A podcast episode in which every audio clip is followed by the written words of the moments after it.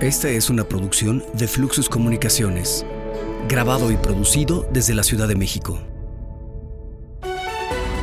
Este es el podcast de Entre Washington y México, con la agenda bilateral y sus protagonistas en voz de Jesús Esquivel.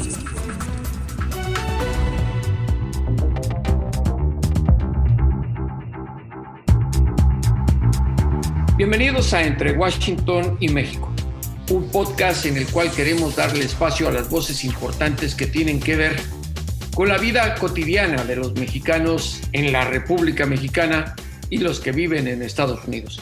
Es muy importante que quienes toman decisiones que afectan a la vida de estas dos naciones platiquen con nosotros sobre sus deberes, sobre lo que les exigimos los mexicanos que votamos por ellos y les pagamos su salario, porque de eso se trata que las autoridades sean transparentes. Pero no solo vamos a hablar con políticos, también estaremos dándole a conocer a ustedes lo que hay nuevo en deportes, lo más importante que es leer. Por eso tendremos a Fernanda quien nos va a hablar de libros, novelas, de ensayos periodísticos y de todo lo importante que hay que revisar. También contaremos con Gonzalo que nos hablará qué hay en el arte, qué hay en el cine, qué hay en el teatro, que hay en la televisión y en estas plataformas de entretenimiento que ahora están disponibles en todos lados. Entre Washington y México será una ventana por la cual se puedan ventilar todos los temas que tienen que ver en la agenda bilateral México y Estados Unidos. Bienvenidos. Entre Washington y México. Volvemos. ¿Qué les Bienvenidos nuevamente a Entre Washington y México. Vamos a abordar un tema muy importante para la población de los dos países y que es la relación comercial que tienen eh, desde hace mucho tiempo, desde que se instrumentó el ahora desaparecido Telecan y se mantiene con el TEMEC. Este, esta actualización del intercambio comercial entre México y Canadá eh, con los Estados Unidos. Para ello contamos con la secretaria de Economía de nuestro país, Tatiana Cloutier, quien nos va a hablar precisamente de los detalles de esta relación comercial y sobre todo de la economía mexicana. Secretaria, muchas gracias por aceptar la invitación de entre Washington y México. Al contrario, muchísimas gracias, este, eh, Jesús, por, por esta oportunidad de platicar con nuestros este, con nacionales, con los mexicanos y mexicanas. Y bueno, aquí nos acompaña también, decíamos, la subsecretaria Luz María de la Mora para hablar también de todo este tema tan importante que es la relación entre ambos países. Yo creo que bien lo ponía eh, este, desde el inicio, cuando decías esta relación tiene, pues yo todavía la voy antes de, del Telecán. Yo creo que esta relación tiene pues historia.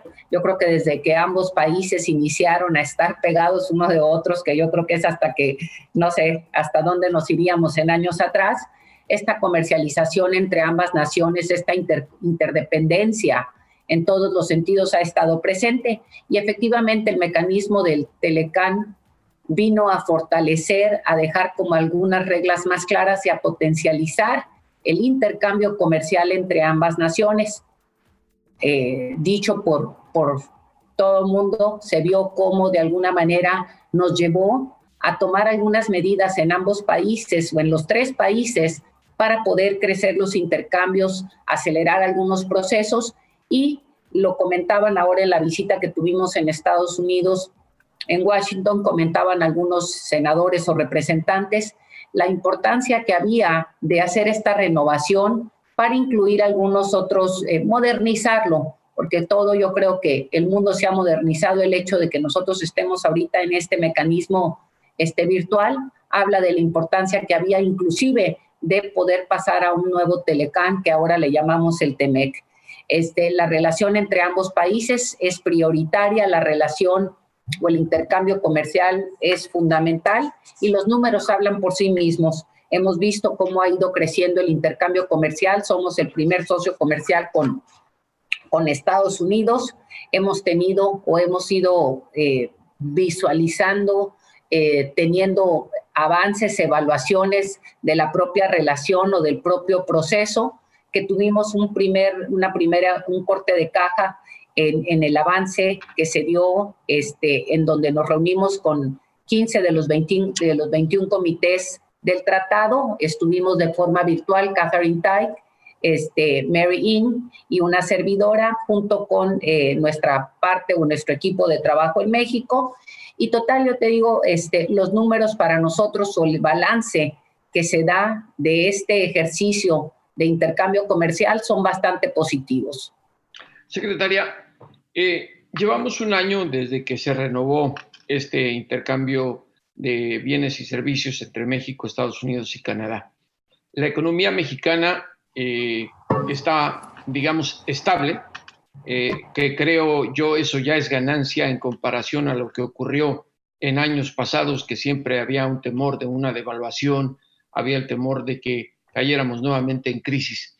y concretamente, ¿qué tanto ha ayudado para esa estabilidad macroeconómica de México la actualización de este TEMEC, tomando en cuenta que hay algunos capítulos del tratado que pudieran parecer a la vista, sin conocer los detalles, contraproducentes para los intereses de nosotros los mexicanos. Yo no creo que haya eh, o exista algún mecanismo que diga sea contraproducente para los intereses o no intereses. Yo creo que en un acuerdo de cualquier naturaleza tienes que hacer, todo mundo tiene que dar un paso hacia adelante para encontrarse y ver qué les beneficia a las tres naciones. Todo mundo cede un poco y se encuentra en un punto eh, intermedio, ¿no? ¿Qué es lo que le, agregamos, si así le pudiéramos decir, como cosas importantes a este, a este tratado o a esta negociación? Es la parte laboral, que yo he dicho una y otra vez que en la parte laboral... Ahora, cuando hablamos del Tratado de Comercio, el TEMEC, el espectro que tiene la gente común y corriente es de que solamente incluye a grandes empresarios, a los que invierten y a los que se benefician. Qué bien que tenerla usted. ¿Nos podría explicar, por ejemplo, eh, cómo se han beneficiado los microempresarios o mexicanos que no tienen los grandes renombres de las empresas y también los mexicanos que viven en Estados Unidos, porque eh, sobre todo en la frontera sur de los Estados Unidos hay bastantes mexicanos y México-estadounidenses que se han beneficiado con el acuerdo comercial, aun cuando sea eh, participando con el tener algunos camiones de carga que no necesariamente son grandes, grandes camioneros. Ok, voy a separar la respuesta en, varios temas y primero que nada decir es parte de los capítulos importantes que tiene este mecanismo del TEMECO, este convenio que tenemos entre las tres naciones, es toda la parte de un capítulo para pequeña y mediana industria tenemos las conocidas pymes o MIPYMES y sobre todo ahorita con un énfasis prioritario que hemos puesto porque viene en el TEMEC, pero también porque creemos enormemente y que se recalcó eh, o, relució la urgencia de atender el tema de mujeres en parte de con la pandemia. Y entonces, ¿qué, en qué se han beneficiado? Vamos a poner pequeñas industrias, si estamos hablando de cadenas de suministro, de hecho, ahora que estuvimos en Washington, estaba por, estuvimos en, con Gina Raimondo y parte de los acuerdos que se quedó es cómo trabajar el tema de cadenas de suministro. La doctora de la Mora y su equipo estarán trabajando de una manera muy eh, pegada y, y muy detenida para cómo lograr estas cadenas de suministro que ya traíamos como un mecanismo dentro del propio TEMEC, pero que ahora ponemos mucho más atención porque la pandemia nos ha hecho ver la importancia que tiene de consolidarnos como región. ¿Cómo se han beneficiado algunos y otros? Bueno, hemos hecho ruedas de negocio con mujeres exportadoras. La doctora de la Mora y Ana Bárbara Mungaray han hecho varias ruedas de negocio con Canadá, con Estados Unidos y mujeres, voy a decir, con empresas de todos los tamaños, desde artesanas, se han visto hasta empresas medianas y más grandes se han visto beneficiadas de esto. De, de hecho, ahorita con una compañía de este, norteamericana que está en México, este, que transporta productos, este, estamos haciendo un benchmarking con ellos para poder que apoye con su fundación para exportar los productos de mujeres artesanas a través de eh, la propia subsecretaría de la doctora de la Mora y las áreas de Ana Bárbara, se ha capacitado a las mujeres para que puedan ir como llenando y palomeando cómo estoy lista ya para exportar y puedan eh, llevar sus productos a diferentes lados en Estados Unidos, pero también a otras naciones del mundo. Entonces, no es el TEMEC un vestido para solamente grandes empresas o tallas mayores, ¿no? Estamos hablando que nadie, este, hay, hay para todos. De hecho, ahorita con inclusive algunos productos que vienen desarrollados de programas sociales del gobierno actual, están llevándose ya a otro nivel. Y cuando digo otro nivel me refiero que se les están apoyando para que tengan el etiquetado, los permisos, etcétera,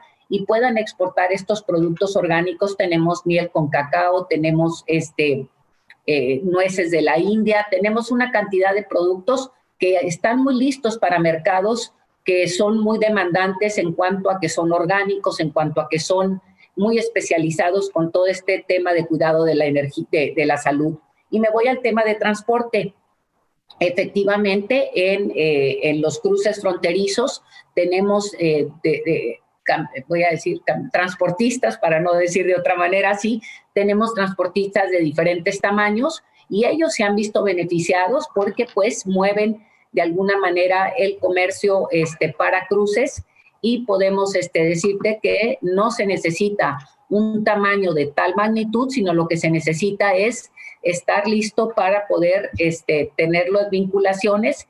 Y nosotros hemos estado muy enfocados en soportar y apoyar que la pequeña y la mediana empresa estén dentro de todas estas cadenas de suministro porque no trabajamos o no somos nuestra chamba como, eh, como gobierno mexicano, es darle el jalón a todos y no nomás a un tamaño de empresas, que muchas veces entre más grande estás, caminas más fácil solo.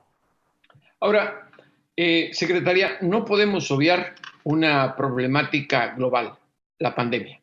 No, sí. Eh, desgraciadamente para el comercio en Norteamérica se ha semicerrado la frontera porque no ha estado cerrado completamente la entre México y Estados Unidos y lo mismo la de Estados Unidos y Canadá. Eh, hemos hablado mucho en términos generales en los medios del efecto del cierre parcial de la frontera México-Estados Unidos por los efectos negativos que tiene en el intercambio comercial. ¿Nos podría decir, desde que inició la pandemia, desde el 21 de, de enero del 2020, cuando Estados Unidos aceptó que, la pandemia estaba afectando a su país. ¿Cuál ha sido, en términos, si tiene las estadísticas mejor, en términos macroeconómicos, el efecto que ha tenido para el intercambio comercial de nuestro país con Estados Unidos? Lo voy a poner en, varias cosas. Primero, no podemos negar que hay un efecto y el efecto creo que es de otra naturaleza y, que no se malentiende en esto, pero lo voy a poner así.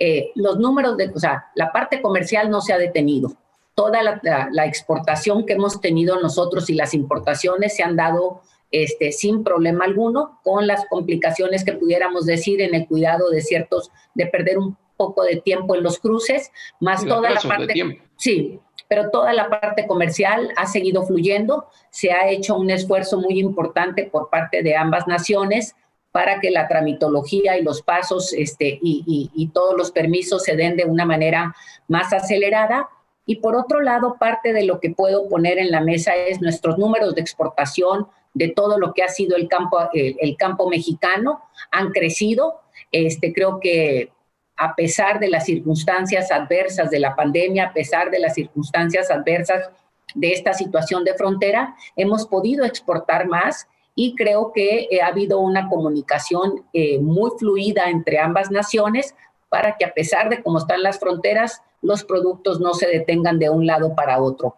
Me voy a los temas más específicos, si pudiéramos decir, sería maravilloso que la frontera no estuviese cerrada, sin embargo, y, el otro día se, comentaba en algunos medios, yo vivo en Monterrey, ¿no? Y aquí en Monterrey tenemos a todos los eh, alcaldes tejanos tocando la puerta porque Texas, y voy a decir Texas, pero esto es igual en otros lugares de la frontera. Viven mucho del comercio y del intercambio comercial de nuestras naciones y de nuestro agente que vive pues en la frontera, cruzan constantemente la, la frontera era invisible hasta antes de este cierre, por llamarle de alguna manera. Invisible me refiero que la cantidad de cruces es enorme. ¿Qué pasa entonces? Si vamos a la parte fronteriza de los Estados Unidos, sus fronteras o sus ciudades fronterizas, sus comercios están más afectados. que lo que pudiésemos pensar. Y esto no significa que no quisiéramos una frontera abierta porque hay intercambios de, personas y de, y de trabajo, etcétera. ¿Qué ha traído con respecto a beneficios, creo yo, o, pudiéramos decir, eh, ganancias de alguna manera que ya el presidente de la República había tomado algunas medidas desde antes de la pandemia en beneficio de la frontera. Recordemos que se hizo como una zona especial en donde se mejoraron salarios, en donde tenemos este, ventajas con respecto algún tipo de, impuestos y todo esto ha ido ayudando de alguna manera a fortalecer el comercio en la frontera del lado mexicano. Entonces, este, el deseo de poder cruzar como se cruzaba antes, el que la frontera esté abierta para personas, está ahí latente, es una necesidad, es un gusto, es un deseo. Sin embargo, eh, repito, este, ha estado creo que más golpeada la frontera del lado norte este, que del lado sur. Ahora, secretaria, eh, y creo que sí es muy obvio esto que usted está diciendo, porque incluso hay varios legisladores estadounidenses, federales, que se quejan eh, ante las posiciones que han asumido en materia de salud del gobierno de Biden para reabrir la frontera. Pero también eh, no podemos decir que todo es miel sobre hojuelas. No, hay algunas exigencias de Estados Unidos a México en el, en el TEMEC, sobre todo, aunque no es digamos, de su incumbencia todo el tema energético, sí tiene que ver con el tratado y es uno de los puntos álgidos en estas conversaciones con Estados Unidos. Eh, se hablaba en el Congreso, en esta audiencia de confirmación de Ken Salazar como embajador del gobierno de Biden ante el del presidente López Obrador, que México está incumpliendo con lo que firmó en el TEMEC en materia energética, que le está cerrando las puertas a las inversiones de Estados Unidos en este sector para nuestro país.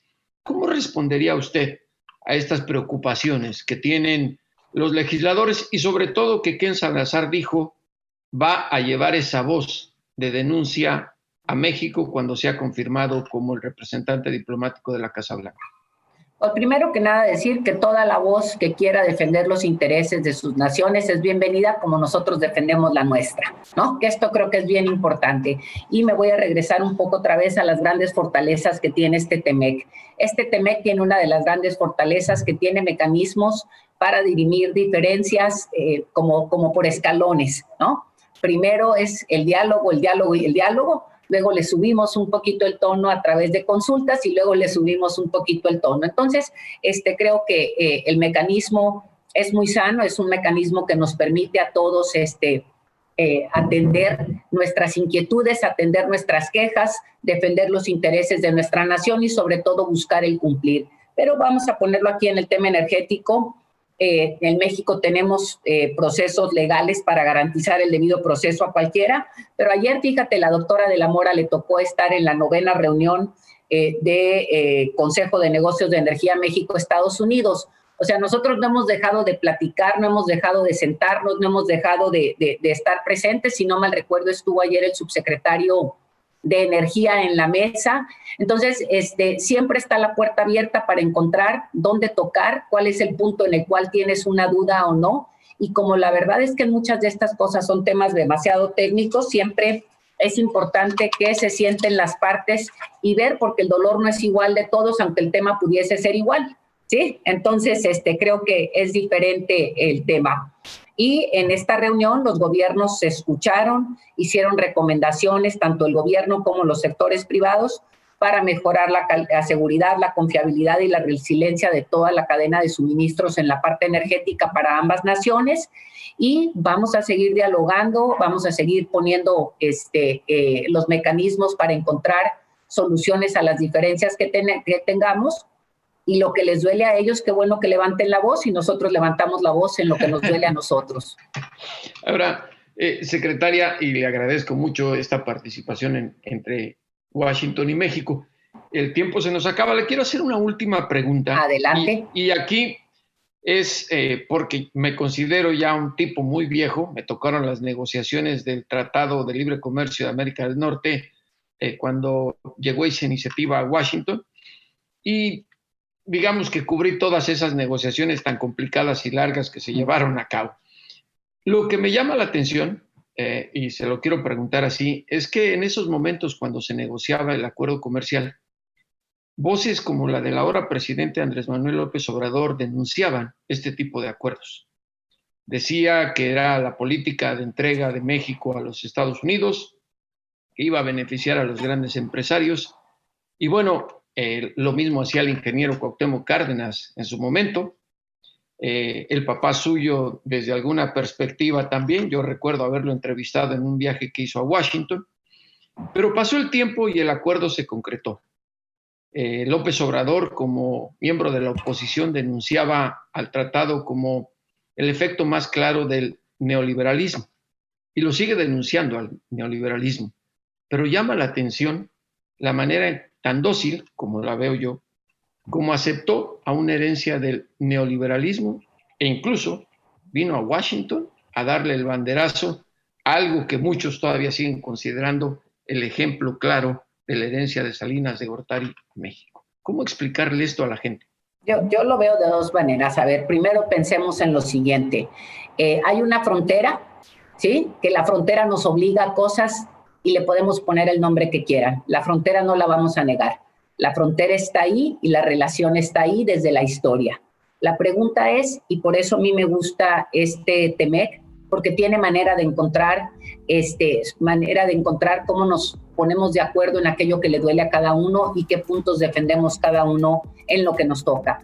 Pensar que lo que yo pensaba hace 30 años, que yo veía desde la perspectiva de aquellos años, sigue siendo igual es como haberme negado a que yo pudiera tener una entrevista el día de hoy de forma virtual. ¿Por qué? Porque no conocía la tecnología, porque no sabía que íbamos a ser capaces de conectarnos. Yo todavía pienso en aquel teléfono que parecía un ladrillo para defenderte en términos de esos. Entonces, yo creo que los tiempos cambian y podemos ser en esencia quienes somos y eso no quiere decir que no estemos abiertos a nuevos mecanismos, ¿no? Entonces yo creo que eh, no veo una traición. La defensa de los intereses mexicanos sigue tanto latente, tan es así que nosotros defendemos cada tanto tiempo en los productos de estacionalidad, las fresas, los tomates, los chiles, y ahí me voy, ¿no? Y defendemos el interés de lo que le duele a los mexicanos, a los productores de, de nuestra nación, como los norteamericanos o los canadienses defienden, defienden lo suyo. El pensar que somos quienes fuimos hace 30 años, hace 20, no nos hace diferentes en términos, no, no nos hace necesariamente perder la esencia y yo creo que podemos seguir pensando que el neoliberalismo le hizo daño al país en ciertos campos, etcétera, y eso no quiere decir que estemos negados a que nos necesitamos como naciones. El trueque existe desde Egipto, desde la época yo me acuerdo en mi clase de quinto año de primaria, eh, leíamos a los fenicios y veíamos cómo el trueque se daba desde entonces. Entonces, este, no el trueque y el intercambio comercial entre las naciones no necesariamente eh, tiene que estar castigado de esa manera. Secretaria Tatiana Cloutier, muchas gracias por su tiempo y por haber participado aquí entre Washington y México y esperamos que más adelante nos vuelva a aceptar una invitación conforme avance esta relación comercial y económica entre México y los Estados Unidos. Muchas gracias.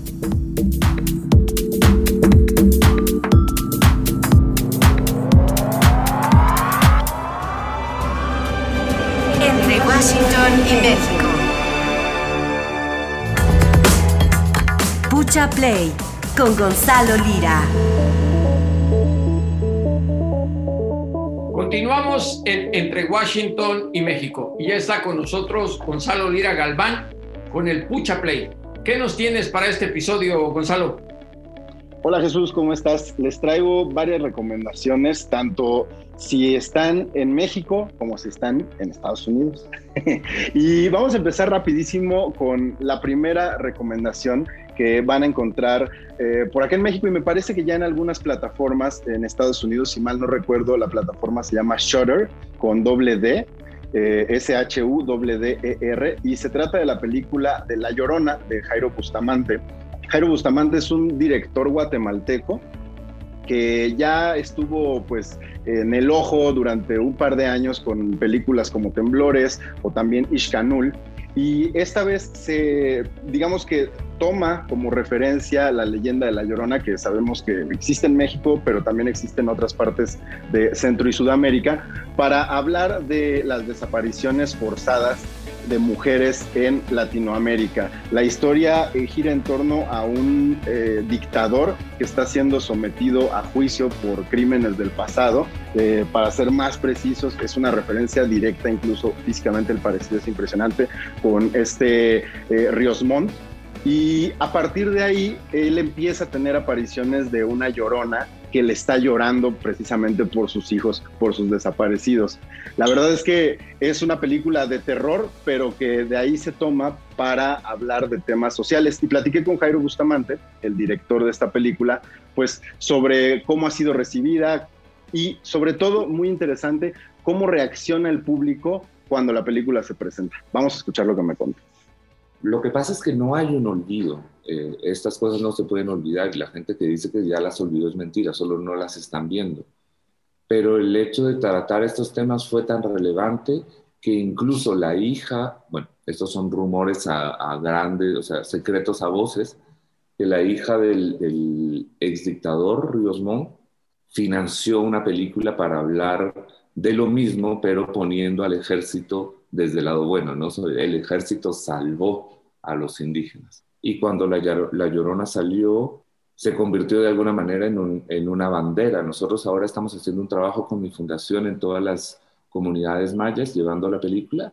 Y hay una cosa muy grande y es que las mujeres se levantan. Que la película también es una película de mujeres. Yo no sé si tú te has encontrado con grupos de hombres buscando a sus desaparecidos, o de abuelos o de padres, no hay y las mujeres se levantaban en, las, en, las proyecciones y decían, yo también soy una llorona, yo también soy una llorona, y de repente nos encontramos con todo ese público femenino levantado siendo llorona. Ay, mis hijos, muy interesante esta metáfora, Gonzalo, sobre todo porque eh, la tradición de esa figura de horror entre nosotros los mexicanos es una mujer que se aparece por las noches en las calles a llorar por la pérdida de sus hijos y digo, la tragedia que viven miles de mexicanas por esta situación eh, no tiene parangón, pero bueno, esta metáfora en el cine creo que es bastante acertada, ¿no?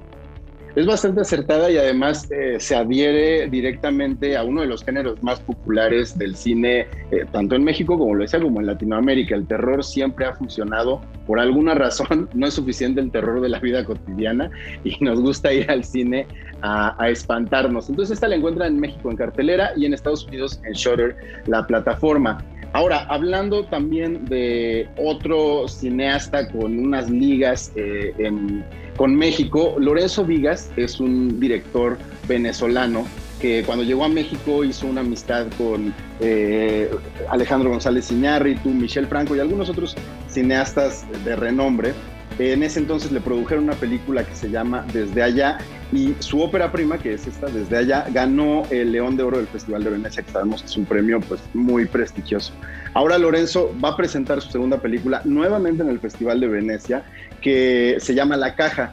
Y La Caja es la historia de un jovencito al que le aseguran que su padre murió, un jovencito mexicano al que le aseguran que su padre murió, pero que él se, a pesar de que le dan la caja, el féretro con el supuesto cuerpo del papá, él un día caminando por la calle ve a un hombre que se parece a él y de alguna forma empieza a cuestionarse y a obsesionarse con si es en verdad su padre, si puede solo ser alguien que se parece. Pero mira, que nos cuente el propio Lorenzo Vigas eh, de qué se trata y qué es lo que espera de esta segunda película presentada en este Festival de Venecia. Ganarse el León de Oro con una ópera prima es maravilloso, pero al mismo tiempo, este, todo lo bueno trae algo malo.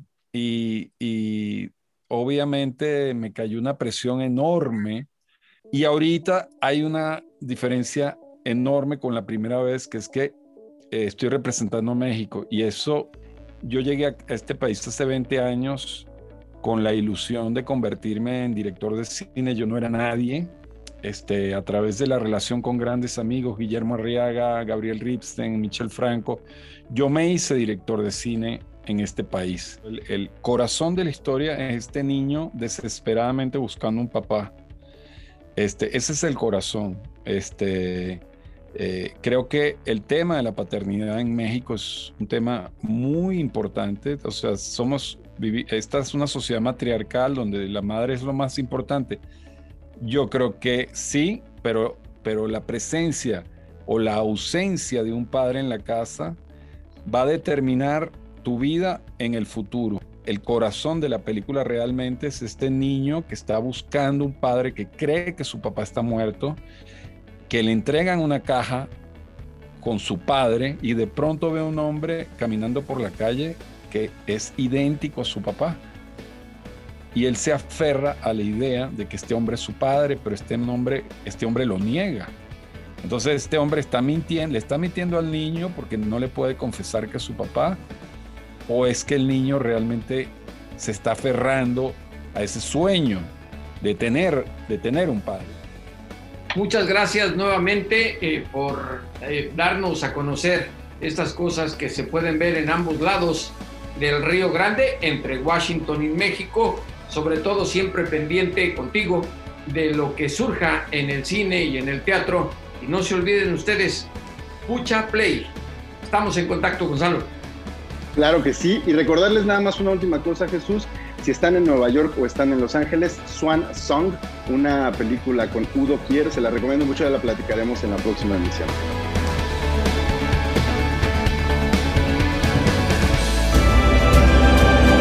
Entre Washington y México.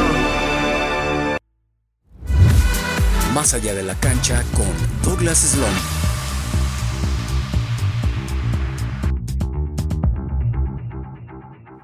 Entre Washington y México no puede existir sin los deportes y la palabra de Douglas Sloan. Douglas acaba de ser sacudido el mundo entero con la, con la contratación de Lionel Messi en el Paris Saint Germain y su salida del Barcelona. ¿Qué podemos esperar? Si, si este equipo francés no gana todo, se va a venir abajo todo este dinero que gastaron en Messi, ¿no? ¿Cómo estás, Jesús? Un saludo a ti, por supuesto, a todo el auditorio en esta agenda binacional.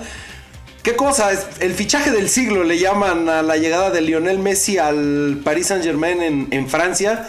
Y, todo es derivado de que hace un par de semanas veíamos incluso imposible la salida de Messi del Barcelona. Se hablaba que había una extensión de contrato y resulta que una mala administración financiera eh, no daban las cuentas para, para, lo que requiere el fair play financiero y algunas limitantes que tiene la Liga Española respecto a los ingresos de un club contra eh, la proporción a lo que pagan de salarios.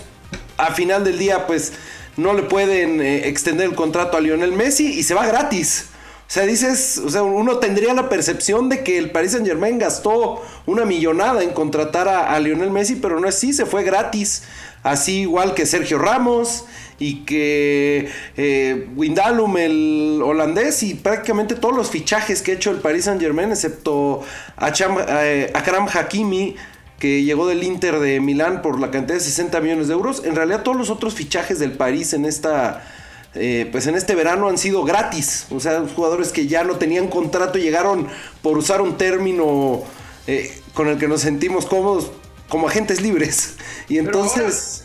Pero, Douglas, ahora el Paris Saint Germain no solo está obligado a ganar su liga, sino los campeonatos internacionales. Si no ocurre eso, ¿qué, qué vamos a pensar los fracaso de las contrataciones? No habría otra, otro término más que fracaso, ¿no? Digo, que un término que nos encanta usar en el mundo del deporte cuando un proyecto no fragua en, en un título, ¿no? En este caso, pues para el Paris Saint Germain la, gran... Eh, pues la gran faltante es la Champions League, porque la liga francesa la dominan, aunque el año pasado no la ganaron. Eh, pero este año tendrían que ganarla, ¿no? Por, por el plantel que tienen con el italiano Donnarumma en el arco, designado mejor jugador de la pasada Eurocopa, Sergio Ramos, eh, pues la llegada de Lionel Messi, obviamente, junto con Neymar y Kylian Mbappé en el ataque, es un tridente de miedo. Entonces, todo apunta a que el París ya por fin debería ganar la, Champions League. Recordemos que pierde la final eh, el año pasado frente al Chelsea. Y, eh, perdón, pierden la semifinal, una disculpa, pierden la semifinal el París y un año antes pierde la final contra el Bayern Múnich.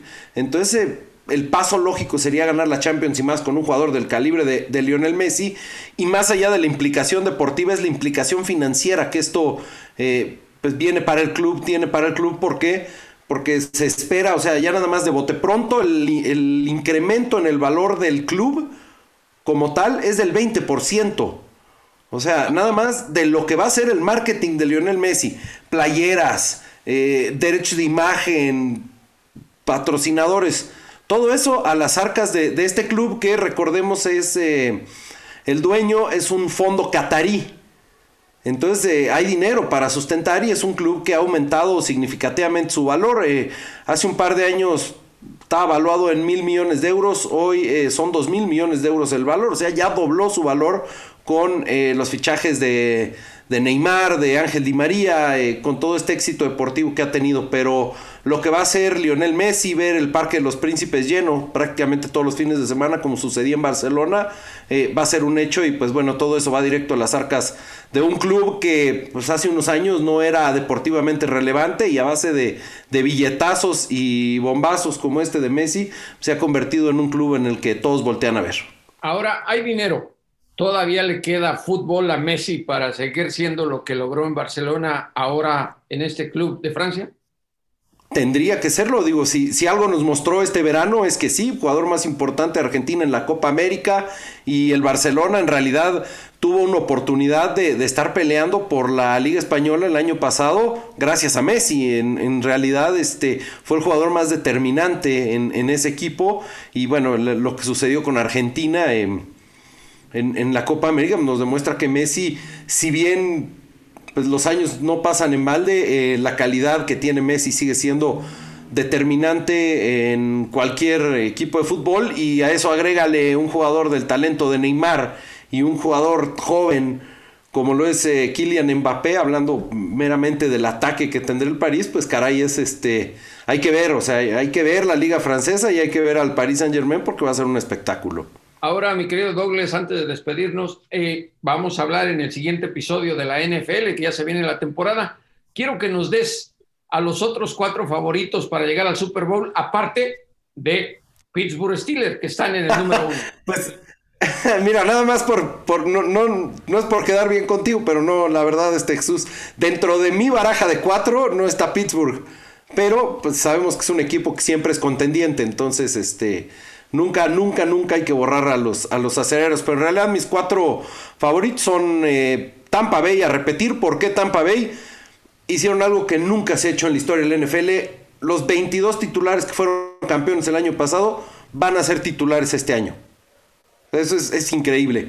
Eh, Kansas City es otro equipo que, digo, mientras tenga Patrick Mahomes sano, va a ser candidato al Super Bowl.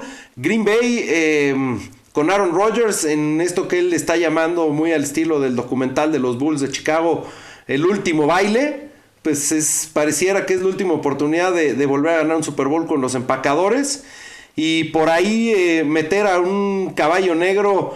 Eh, no descartaría a, los Bills de Buffalo, eh. Digo, no, no soy, yo soy aficionado a los, a los Delfines de Miami, pero la evolución lógica de Buffalo con Josh Allen eh, sería llegar al Super Bowl, ¿no? Después de haber perdido la final de, conferencia hace un año. Y por ahí no descartaría a los em, Carneros de Los Ángeles, a Los Ángeles Rams. Con Matthew Stafford de coreback, es un equipo que, que luce puesto para para pelear cosas grandes en la NFL, porque además tienen invertido mucho dinero en jugadores estelares que les abren una ventana de dos años nada más para ganar, porque ya va a ser insostenible pagar los sueldos que están pagando hoy. Este es Douglas Sloan en, entre Washington y México con los deportes. Una revisión semanal por la agenda bilateral y sus protagonistas.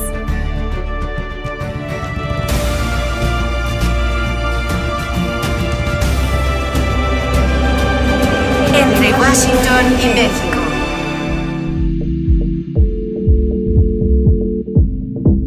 Lo más importante es leer, siempre lo decimos, entre Washington y México.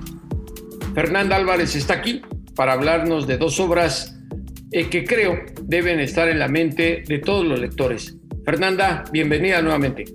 Hola Jesús, pues qué, qué, placer poder repetir estas, estas pequeñas capsulillas acerca de libros para invitar a todos a la lectura y poder compartir ese entusiasmo.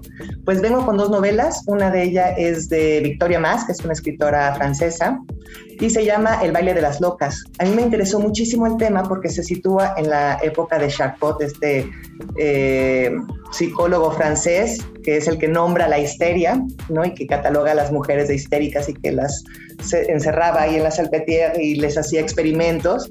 Y entre esos experimentos había una noche que se llamaba justo el baile de las locas, una vez al año. Entonces en este baile sucedía que estas mujeres, comillas, estaban locas, se se vestían, se performaban para poder enfrentarse a ese otro mundo de la normalidad, pues eran invitadas la crema innata de la sociedad en ese momento, ¿no? Es la historia parte de una chica adolescente que lo que desea es ser libre, quiere estudiar, quiere tener su vida eh, independiente, pero claro, la familia pues no, no, era para eso, ¿no? El nombre de esa familia se iba a ver pisoteada y deciden pues que está mal, que está enferma y meterla en la salpetier con Charcot catalogarla como loca para demostrar una independencia que ahora es tan respetada entre las mujeres. Una novela que suena bastante interesante, pero además creo que expone una realidad que, fíjate, estás hablando de hace ya decenas de años que hasta la fecha seguimos luchando con eso, la independencia de las mujeres, que a muchos no nos gusta, ¿no? Tal cual, y aparte el término histérica, ¿no? O sea, la mujer siempre es histérica, ¿no? No hay de otra y es gracias a este buen hombre que tuvo a bien catalogarnos de esta forma. Entonces me parece justo una época muy interesante porque poco se habla, ¿no? De, de este momento de Charcot y de la Salpetier de, de, de meterlas en este sitio porque no sabían qué hacer con estas mujeres que querían libertad, algunas sí que tenían depresión, otras pues eso, simplemente querían ser libres y no se les les permitía y traerlo al día de hoy porque justo, ¿no? lo podemos hilar este, con, pues, con este machismo también, ¿no? La mujer es la que es histérica, la que es sensible, la que está loca, la que hay que, ¿no? Pobrecita, contenerla porque pues no, no, no va a saber reaccionar si algo sucede. Entonces es un libro muy interesante que está muy bien situado en la época, que nos hace aprender y también eh, hay personajes entrañables. Hay una que es la, la, que lleva más tiempo ahí adentro y que la verdad no quiere salir de ahí porque para qué sale, ¿no? Si ese mundo que ella quiso abandonar porque ya no le dejaba nada, porque también la catalogaba, la denostaba, pues ya estaba mejor adentro, había encontrado un sitio, ¿no? Entonces hay personajes muy entrañables que merece ser la pena de ir al lado. Esos claroscuros de Francia que muchas personas siguen atando a ese país, a la literatura, al romanticismo, a la poesía, que también en realidad tenía otra cara. ¿Y cuál es la otra obra que nos presentas en esta ocasión? La otra es de otra escritora que se llama Hiromi Kawakami. Ella publicó, yo creo que ya hace como tres años más o menos, El cielo es azul, la tierra es blanca. Es una novela muy exquisita, muy sutil, muy japonesa en ese sentido, la tensión que se crea entre un maestro y una alumna, y esta nueva novela, porque se, nada más se las he hecho nada más para ver si quieren volver a, su novela anterior, pero la novela nueva que acabamos de publicar eh, se titula De pronto oigo la voz del agua. Y es la historia de dos hermanos que regresan a la casa originaria, ¿no? Donde vivieron con sus padres. Y a raíz de esta convivencia entre hermanos, ella es la narradora y empieza a recordar la infancia, el cariño que le tiene a su hermano, que a veces raya un poco o no en, una relación complicada, que ya la leerán, yo no voy a spoilear nada. La relación de los padres, que también uno no se la imagina hasta que entra un personaje que es el disruptor en toda esta relación. Y con esa misma sutileza y Sí, es como si tuviéramos un cristal entre las manos que uno va leyendo el libro, ¿no? Entonces tampoco hay sensibilidad, porque hay emociones fuertes dentro de la lectura, hay pérdidas, por supuesto, pero siempre hay este filito de vidrio que estás leyendo con, como con guantes, porque si te quitas los guantes ensucias el vidrio, ¿no? Y eso es Hiromi Kawakami para mí. Y típico de la, de la literatura japonesa, ¿no? Completamente. Todos los autores, y eso lo hace de alguna manera más fértil para, para cualquier lector y además eh, se queda uno con el entusiasmo y esa nostalgia de querer eh, ingresar a, ese, a la época que describe cada autor en los japoneses. Suena muy interesante esta, esta novela, Fernanda. Y es muy rico leerla, la verdad es que si te vas metiendo justo en ese espacio, que ahora que lo decías lo pensé como como que nunca te permiten invadir la intimidad, ¿no? Porque justo es ese cristal, que es muy distinta quizá a Europa del Este. Cuando tú lees a veces novelas de Europa del Este, como que el cristal siempre es más grueso, ¿no? La distancia lo ves como desde otro lado un poco borroso quizá, pero con los japoneses yo creo que sí, es como eh, agarrar con guantes el vidrio y ver a través de eso, ¿no? Y entonces hay un momentito que la intimidad no llegas porque no te acaban de decir todo, ¿no? Y eso hace súper rico el universo de esta mujer también. Ella es Fernanda Álvarez y tenemos el privilegio de que Penguin Random House nos la preste para hablar de lo más importante es leer entre Washington y México. Gracias, Fernanda. Ay, gracias, Jesús. Qué rico hablar de esto siempre.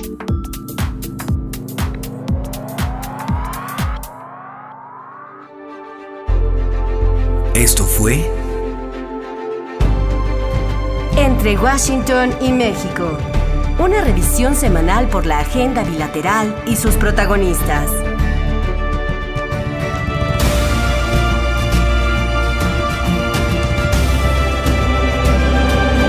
Entre Washington